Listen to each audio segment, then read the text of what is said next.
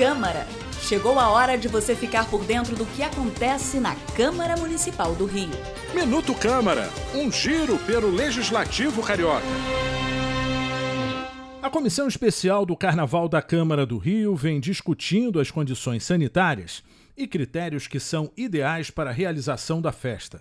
Além de uma cobertura vacinal ampla, outro pleito do colegiado é o livre comércio dos camelôs no Carnaval. De acordo com o presidente da comissão, o vereador Tarcísio Mota, a liberdade econômica é prevista em lei. O texto do caderno de encargos deve deixar explícito a escolha dos produtos comercializados, sejam eles da empresa financiadora ou da empresa concorrente, dos preços que serão fixados para venda, bem como da infraestrutura utilizada.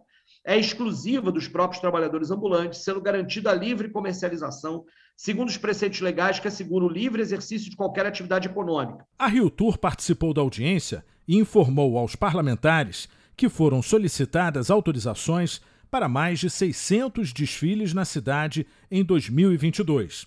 Há quase 100 dias para o carnaval, a comissão especial fará outra audiência para avaliar os protocolos que serão usados pela Prefeitura para garantir a segurança sanitária na cidade antes, durante e depois da festa. Eu sou o Sérgio Costa e este é o Minuto Câmara.